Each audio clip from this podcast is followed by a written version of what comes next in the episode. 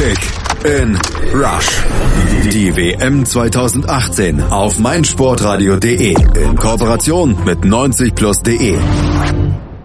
Das Ammoniak in der Hand, aber kein Halbfinalticket in der Tasche. Russlands Reise bei der WM 2018 im eigenen Land ist vorbei. Im Viertelfinale von Sochi unterlagen die Gastgeber trotz Führung und dann dem späten Ausgleich in der Verlängerung und enormer Laufleistung den Kroaten im Elfmeterschießen mit 3 zu 4. Und die Kroaten, die stehen nun erstmals seit 1998 wieder im Halbfinale einer WM. Hält es abends unter anderem der Keeper Subasic, der schien kurz vor Ende der regulären Spielzeit schon verletzt raus zu müssen. Doch am Ende stand er im Elfmeterschießen parat und trug erheblich zum Sieg seiner Mannschaft bei. Hier bei Kick and Rush, dem WM-Podcast von meinsportradio.de und 90 Plus, da analysieren wir jetzt das letzte WM-Viertelfinale. Am Mikrofon Malte Asmus und unser 90 Plus-Experte Manuel Behlert. Hallo Manu. Servus. Die Highlights. Ein Traumtor von Cherichev in der 31. sorgte nahezu aus dem Nichts für die russische Führung. Es war der vierte Treffer des Russen bei dieser WM. Doch die Kroaten, die antworteten durch einen Kopfball von Kramaric in der 40. Und die zweite Hälfte, die bot dann nahezu keinerlei Höhepunkte. Und in der Verlängerung musste dann erstmal wieder ein Standard her. Ein Eckball leitete nämlich das 2 zu 1 der Kroaten durch wieder ein in der 101. Minute. Und dann war es Fernandes, der den Russen dann doch noch das Elfmeterschießen ermöglichte durch seinen Treffer in der 105. 15. Und in diesem Elfmeterschießen verschossen Smolov und Fernandes, eben jener Fernandes auf russischer Seite. Bei den Kroaten da patzte Kovacic, ehe Rakitic wie schon gegen Dänemark den entscheidenden Elfmeter verwandelte. Die Analyse. Die Russen, die starteten mutig und offensiv. Ja, das hat man bei diesem Turnier schon häufiger gesehen, dass die Russen sich nicht verstecken wollten. Ähm, das ist auch heute der Fall gewesen. Mich hat ein bisschen überrascht, dass die Kroaten heute tatsächlich wieder mit vier Offensivspielern gestartet haben. Ähm, das hat am Anfang des Turniers auch ja nicht, nicht so die hundertprozentige Balance äh, kreieren können. Das war heute am Anfang auch wieder der Fall. Ähm, ich hätte die Variante weiterhin mit Brozovic im Mittelfeld äh, bevorzugt, weil man da einfach auch den Russen noch mehr den Schneid abkaufen kann, finde ich. Ähm, so gab es dann doch in der Anfangsphase mehr Umschaltaktionen für die Russen, als den Kroaten lieb sein konnte. Ähm, es gab eben schon gleich nach zwei Minuten die erste Chance, als Juba Cherichev eingesetzt hat, dessen Schuss dann geblockt wurde. Ähm, und die Russen, man hat schon von vornherein gesehen, sie wollten äh, mit Sicherheit mit der Spielkontrolle, mit dem, mit dem Ballbesitz wenig zu tun haben, aber sie wollten eben sofort Nadelstiche setzen, den Kroaten immer das Gefühl geben, äh, wenn wir den Ball verlieren, kann was passieren, um auch natürlich das kroatische Risiko ein bisschen zu minimieren und den Druck der Kroaten eben auch ein bisschen zu minimieren. Das hat wie angesprochen gut funktioniert. Also war eine muntere Anfangsphase, in der, in der Russland wirklich gezeigt hat, dass sie auch fußballerische Akzente setzen können. Kroatien hat das dann nach einer gewissen Zeit dann auch gut gemacht, aber in den ersten Minuten hatte ich das Gefühl, waren sie schon ein bisschen überrascht, wie mhm. forsch Russland auch in so einem Viertelfinale auftritt. Aber mit Spieldauer, mit längerer Spieldauer rissen sie dann das Spielgeschehen an sich. Da machten sich dann doch die Offensivkräfte ein bisschen ja, bezahlt. Und bis zur 15. Minute war das eben dann so der Fall, dass das Spiel sehr munter hin und her ging. Kopfballduell von Cherichev mit Lovren aus der 14. Minute war noch so eine Situation, die mir da noch in Erinnerung ist. Aber danach, da entwich so ein bisschen der Schwung aus der Partie. Da gab es dann Querpässe. Kein Team wollte auch irgendwie sich in Gefahr bringen, einen Fehler zu machen, hatte ich das Gefühl. Richtig, ähm, in der Anfangsviertelstunde war auch noch Ante Rebic sehr aktiv. Der hat zwei, dreimal wirklich ein 1 gegen 1 Duell gewonnen, konnte noch eine gefährliche Flanke schlagen.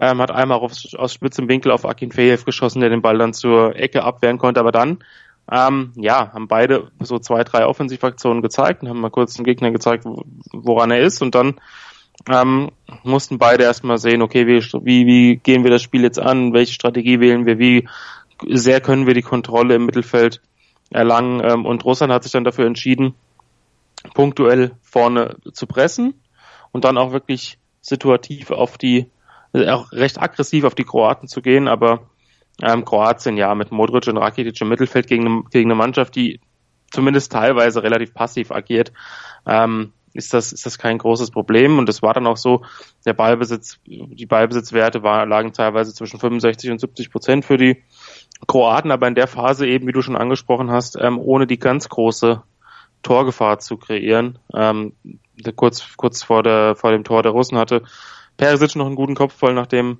äh, Vesalko von der rechten Seite gut geflankt hat, der sowieso in der ersten Halbzeit, finde ich, sehr, sehr stark gespielt hat, äh, viel angetrieben hat, aber auch weite Wege gehen musste, gerade bei den russischen Kontern.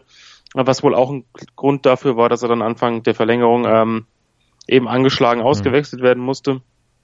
Ähm, aber es war dann eben so der, der letzte, der letzte Zug zum Tor hat einfach gefehlt auf beiden Seiten zu dem Zeitpunkt. Aber du hattest das russische Pressing schon angesprochen, eben sehr aggressiv draufgegangen. Das machte sich dann beim Tor auch bezahlt in der 31. Minute, dass sie eben eine Balleroberung im Mittelfeld oder schon deutlich dichter am Strafraum der Kroaten hatten.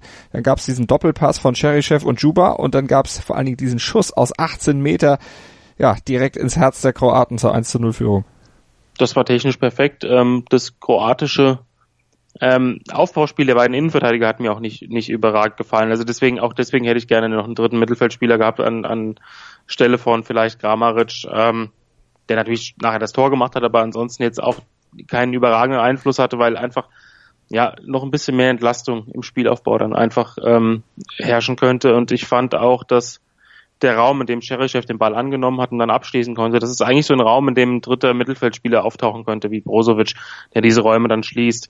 Und genau das hat man dann gemerkt, dass das vielleicht auch mit äh, einen Anteil, Mitanteil an dem Gegentor hatte, dass die ähm, Kroaten eben so offensiv ausgerichtet waren, aber dann eben auch ja, defensiv eben nicht immer sattelfest waren und wie gesagt, der, der Spielaufbau hätte vielleicht noch so ein bisschen häufiger ähm, attackiert werden können und vielleicht hätten die Russen dann noch häufiger die Möglichkeit gehabt, mit ein, zwei Pässen zum Torabschluss zu kommen.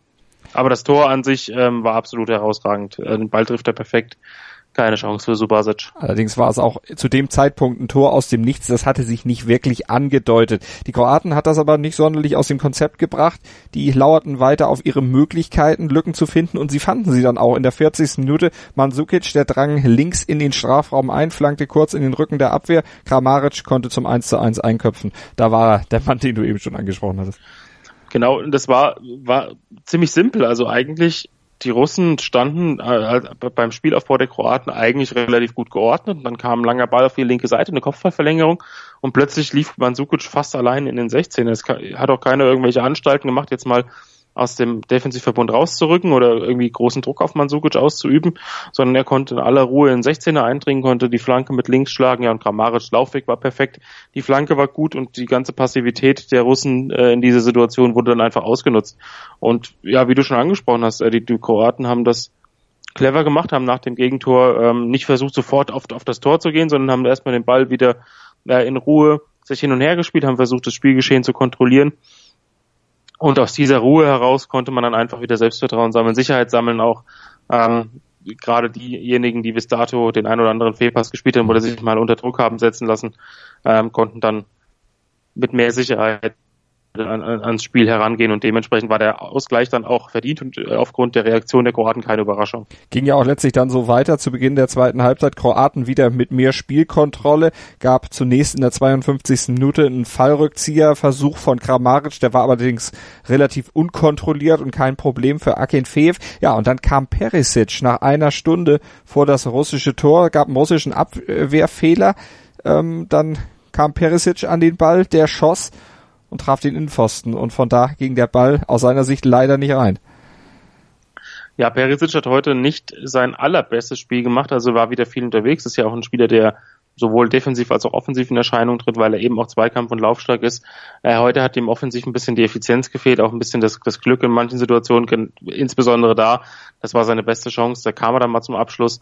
Und ja, da haben wirklich nur Zentimeter gefehlt. Ähm, ansonsten hätte er das Tor erzielt in der Phase, in der das Spiel sich komplett beruhigt hatte eigentlich.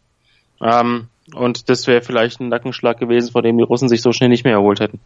Das Spiel wurde danach auch nicht unbedingt dann mehr äh, mit mehr Tempo versehen, aber es kam ein Wechsel, den du ja im Grunde schon vorher gerne gesehen hättest. Zumindest hättest du Brozovic gerne auf dem Feld gesehen und der kam dann in der 63. eben für Perisic.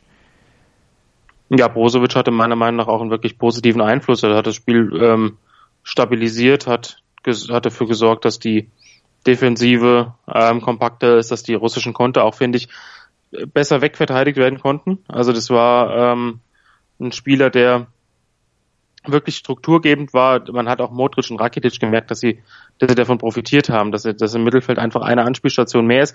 Natürlich hat dann in der Offensive einer gefehlt, aber es ist natürlich ein Spiel, wo Lotte damit rechnen muss, okay, es geht vielleicht in die Verlängerung. Je mehr Ballkontrolle wir haben, desto, desto besser können wir auch mit unseren Kräften haushalten und das sollte sich dann im Endeffekt schon positiv auswirken. Aber die Russen, die haben ja jetzt bei diesem Turnier schon häufiger unter Beweis gestellt, dass sie wirklich eine Mannschaft sind, die über eine unglaubliche Kondition verfügen.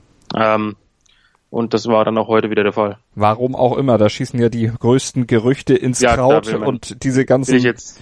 Will ich jetzt, will ich jetzt auch nicht mit spekulieren. Ich wollte gerade sagen, da spekulieren wir jetzt nicht, aber es gibt eben entsprechende Vorwürfe, die da immer wieder in den Raum kommen. Sobald da wirklich konkrete Sachen kommen, werden wir natürlich auch hier auf meinsportradio.de über diese Themen dann etwas intensiver sprechen.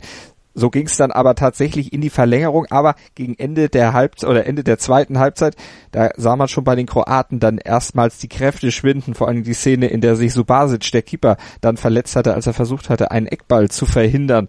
Das war schon bezeichnend. Man dachte zunächst, der müsste auch tatsächlich raus, weil er sich sofort äh, an, den, an den hinteren Oberschenkel griff. Das habe ich auch gedacht. Ähm, das war drei, drei Minuten vor Schluss und ähm, hat sich sofort an den Oberschenkel gefasst und dann auf die auf die auf den Rasen geschlagen. Das sah schon echt schlecht aus. Habe auch schon mit einer schwereren Muskelverletzung gerechnet, aber im Endeffekt war es dann offensichtlich nur so, dass es eine Verhärtung war. Mhm. Äh, der Muskel zugemacht hat, hat sich durchgebissen. Der wird wahrscheinlich auch trotzdem ein bisschen eingeschränkt gewesen sein, aber ich hatte auch befürchtet, dass irgendwie ein Spieler ins Tor äh, gehen muss für die letzten Minuten. Das wäre sicherlich schon mal ein Auftrieb, das hätte den Russen nochmal Auftrieb gegeben. Ähm, auch so haben sie nochmal versucht, an den angeschlagenen Torhüter irgendwie ähm, heranzukommen. Smolov hat nochmal aus Winkel geschossen.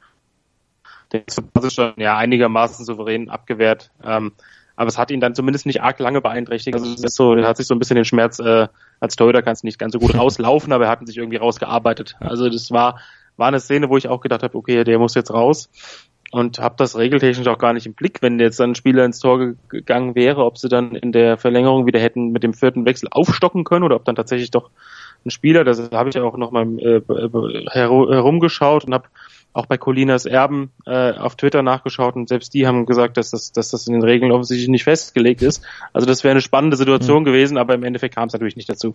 Zum Glück nicht aus kroatischer Sicht und äh, ja, es ging dann aber mit Nackenschlägen für die Kroaten in der Verlängerung erstmal weiter. Zunächst humpelte man Sukic, da hatte man um den dann aus kroatischer Sicht schon Angst, aber dann musste Versalko raus, der hatte sich dann wirklich so verletzt, dass er nicht mehr weitermachen konnte.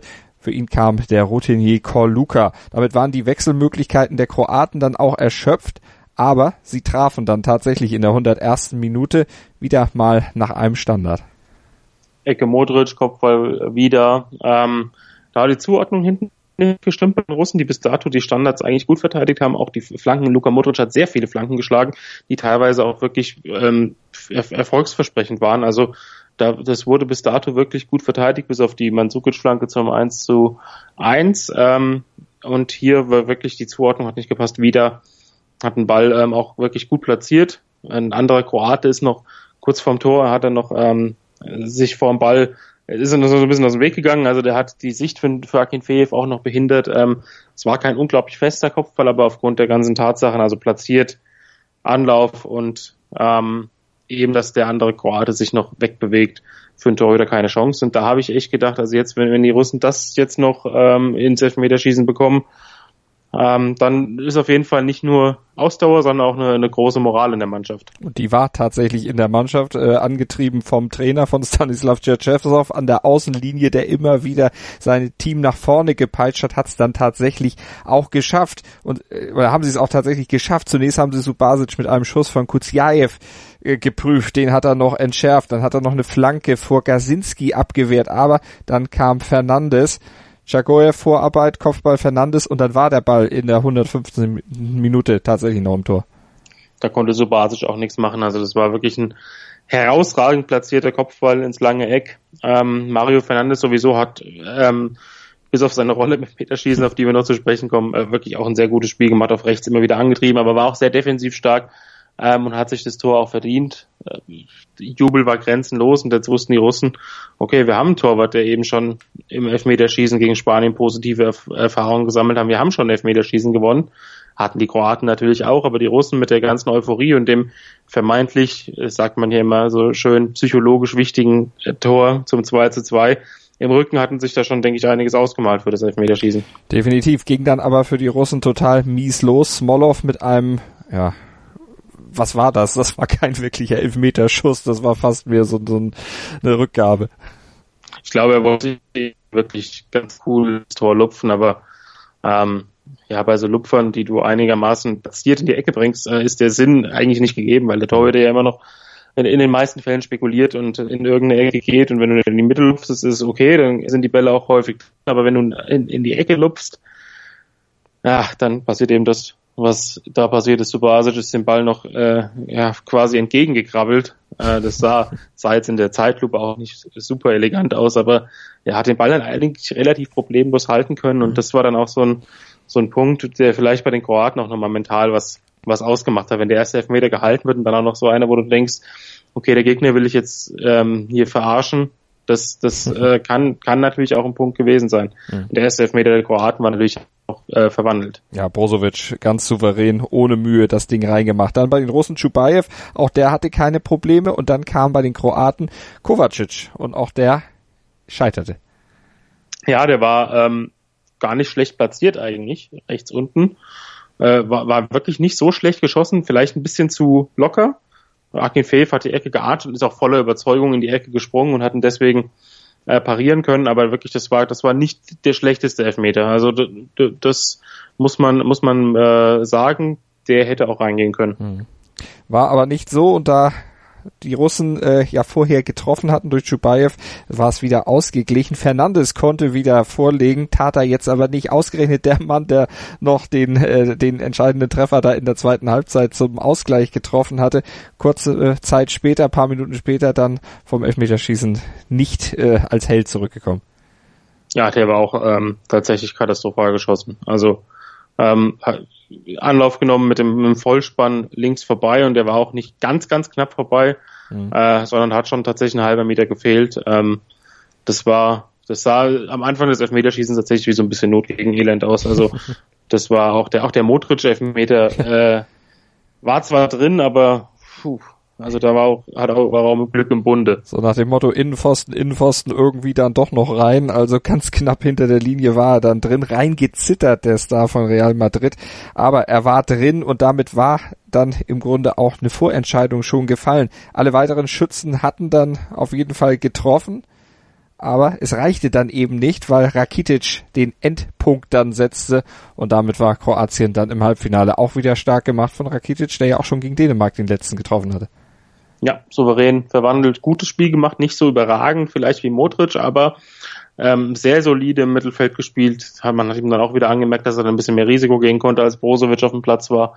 Ähm, wirklich gute, gute Elfmeter, gutes Spiel.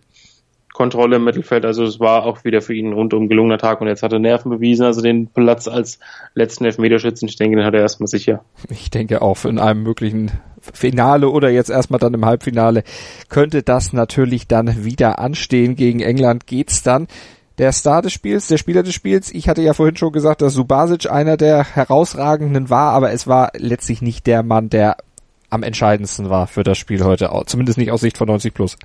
Genau, er hat, eine, er hat zwar einen Elfmeter gehalten, den hat er dann auch, wie wir eben gesagt haben, gut gehalten. Da hat die, allein die Geschichte des Spiels mit, mit der Verletzung und den Paraden danach, aber ja, äh, Luka Modric, mhm. einer der besten Spieler des Turniers, wirklich wieder herausragend. Ähm, schon am Anfang versucht, das Spiel an sich zu reißen, viel Kontrolle ausgeübt im Mittelfeld, extrem viele Ballaktionen, eine Passquote von annähernd 90 Prozent. Ähm, hat dabei auch die Bälle sehr klug verteilt, also nicht nur Querpässe gespielt, sondern wie immer das Tempo variiert, die Pässe, die Passlänge variiert, ähm, hat zwei Drittel seiner Zweikämpfe gewonnen, was für, ein, für einen Spieler seiner ähm, Physis jetzt auch immer beeindruckend ist, ähm, hat häufig geklärt, hat einige Bälle abgefangen, ähm, hat viele Flanken geschlagen, sehr viel versucht, hat die Ecke zum Tor geschossen, zum 2 zu 1, ähm, hat seinen Elfmeter ja gut, mit Glück, aber er hat ihn eben verwandelt. Ähm, und war einfach omnipräsent auf dem Platz und ist, wie gesagt, mit so Kalibern wie Azar in diesem Turnier in einem Atemzug zu nennen und wird sicherlich auch einen Platz in der Elf des Turniers finden, wenn er jetzt nicht noch zwei Spiele hat, die wirklich katastrophal verlaufen. Also das ist ein herausragendes Turnier und dann, ich fand sinnbildlich seinen einen Sprint in der Verlängerung, als er tatsächlich noch 40 Meter den Ball hinterher geeilt ist, nur um den Abschluss des Gegners noch zu verhindern. In der Situation, wo er genau wusste, dass da kein Offensivspieler der Kroaten mehr mitkommt Mhm. Ähm, aber er macht einfach die 40 Meter, holt den Ball noch vor der Torauslinie und besorgt dann einfach dafür, dass die Kroaten weiterhin den Ball besitzen und das Spiel wieder ruhig aufbauen können. Also allein das zeigt auch wieder den Wert, den er für die Mannschaft hat und auch den Einsatz, den er zeigt. Und den Einsatz muss er dann natürlich gegen die Engländer im Halbfinale am Mittwoch dann auch nochmal wieder zeigen. Jetzt haben die Engländer ja den Vorteil, dass sie in der regulären Spielzeit weitergekommen sind. Die Kroaten dagegen zweimal Verlängerung und zweimal Elfmeterschießen in den Knochen haben. Gut, die haben jetzt eine breite Brust, weil sie eben diese engen Situationen überstanden haben. Aber wie würdest du die Lage, die Ausgangslage jetzt für das Spiel am Mittwoch sehen? Es kann schon ein kleiner Vorteil für England sein. Also die sind auch, äh, breite Brust haben die auch. Ähm, die Engländer wissen natürlich auch, wie gut sie selbst bei Standards sind. Das kann wieder ein Spiel werden, das durch die Standards entschieden wird. Ähm, ich sehe die Kroaten aber auf jeden Fall auf Augenhöhe. Ähm, wie das jetzt mit dem, mit dem ähm, Fitnesszustand sein wird, das wird man sehen. Das wird auch ein bisschen auf die Regeneration ankommen. Ähm, wie, wie, wie sind die Körper der Spieler gemacht? Welche kleinen Blessuren liegen vor? Also wo ist jetzt tatsächlich nur eine Übermüdung äh, vorhanden und wo macht irgendwie der Muskel Beschwerden oder irgendwelche kleinen Zerrungen oder Prellungen liegen vor. Also das, das wird ausschlaggebend sein. Da wird die medizinische Abteilung, die Physiotherapieabteilung wird da jetzt gefordert sein. Ähm, aber ich denke, dass man auch in der Vorbereitung auf so ein Turnier eben darauf hinarbeitet, auch mal zweimal hintereinander 120 Minuten äh, zu absolvieren. Mhm. Und ich denke, ähm, natürlich Manzukic und Co. Es gab einige Spieler, die platt waren, aber gerade so die Schlüsselspieler in der Innenverteidigung ähm, auch Rakitic, Modric, also die haben auch am Ende des Spiels noch wirklich fit gewirkt. Jetzt muss man schauen, was bei Vesaiko äh, los ist, was bei Mansukic los ist, was bei, bei Subasic vielleicht noch kommt. Vielleicht hat auch das Adrenalin eine Rolle gespielt und hat deswegen irgendwie trotz Schmerzen weiterspielen können. Also das wird, da werden die nächsten zwei, drei Tage ausschlaggebend sein. Ich denke jetzt auch nicht, dass die Kroaten das groß kommunizieren werden, wenn da einer ausfällt. Also da werden sie wahrscheinlich tatsächlich das so ein bisschen als Wundertüte ähm, ja, äh, ja, verkaufen. genau. Und dann, äh, ja, haben wir schon häufig gesehen, dass irgendwelche Spieler, die angeblich verletzt sind, mhm. dann ähm, doch auflaufen. Also da wird's wahrscheinlich, werden sich nicht in die Karten schauen lassen. Also ich, ich sehe da tatsächlich ein 50-50 Spiel, das tatsächlich schon wieder in die Verlängerung gehen kann. Also ich äh, will mich ja da jetzt zum jetzigen Zeitpunkt noch nicht festlegen. Rechnen wir also schon mal ein für Mittwoch dann abends noch wieder eine Verlängerung. Aber Kroatien, England, das klingt auf jeden Fall schon nach einer richtig spannenden Geschichte. Was machen wir mit den Russen? Mit dem Aus im Viertelfinale. Im Grunde haben die überperformt was, was wenn man so jetzt im Vorfeld der WM drüber geredet hätte, wie weit kommen die Russen eigentlich fürs Viertelfinale, wären sie wahrscheinlich kein Kandidat bei den meisten Experten gewesen, auch wenn die Gruppenphase ja durchaus einfache Gegner dabei hatte. Genau, ich hatte Russland auch nur in Anführungszeichen ins Achtelfinale getippt. Also ich habe gesagt, die Gruppe gerade mit einem mit mit einem Ägypten, äh, wo die Sala-Problematik vorher auftrat, ah, mhm. ah, das habe ich ihnen schon zugetraut als Zweiter hinter Uruguay. Ähm, aber dass sie dann Spanien schlagen, das hätte ich nicht zugetraut, auch wenn auch trotz der spanischen Unruhe. Ähm, das hat mich sehr überrascht und dementsprechend können sie sich auf jeden Fall nichts vorwerfen in dem Turnier. Ähm, wie gesagt, die die Ausdauergeschichte, die lassen wir mal außen vor. Ähm, aber ansonsten, was was fußballerisch, sie haben das gemacht, was sie können. Sie haben verteidigt, sie haben viele lange Bälle geschlagen, sie haben sich in jeden Zweikampf reingehauen und ja, mehr kannst du nicht machen. Also das war jetzt erstmal von den Mitteln, die zur Verfügung stehen und dem, was im Endeffekt dabei herausgekommen ist, war das schon so ziemlich nah am Optimum, finde ich.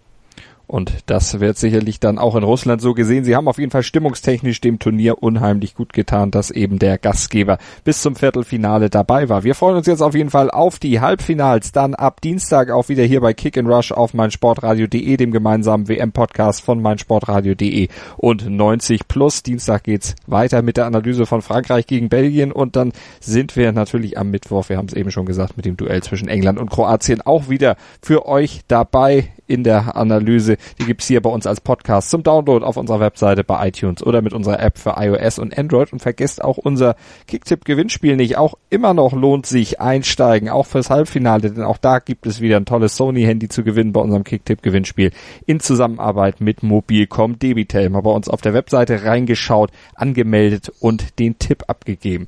Das war's von Manuel Behlert und mir für heute. Wir hören uns in den nächsten Tagen bei Kick and Rush auf meinsportradio.de. Kick in Rush. Das WM-Tippspiel auf meinsportradio.de. Präsentiert von Mobilcom Debitel. Registriere dich jetzt auf meinsportradio.de slash kick and rush und gewinne jeden Spieltag ein nagelneues Sony Xperia XZ2 Kompakt. Bereitgestellt von Sony. Kick and Rush. Die WM 2018 auf meinsportradio.de. Werde der Zar des Tippspiels.